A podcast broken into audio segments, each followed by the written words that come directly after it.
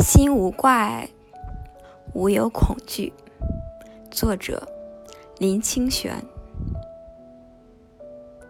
一个人面对外面的世界，需要的是窗子；一个人面对自我时，需要的是镜子。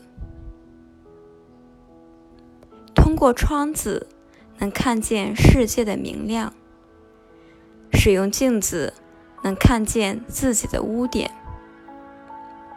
其实，窗子或镜子并不重要，重要的是你的心。你的心明亮，世界就明亮；你的心如窗，就看见了世界；你的心如镜，就关照了自我。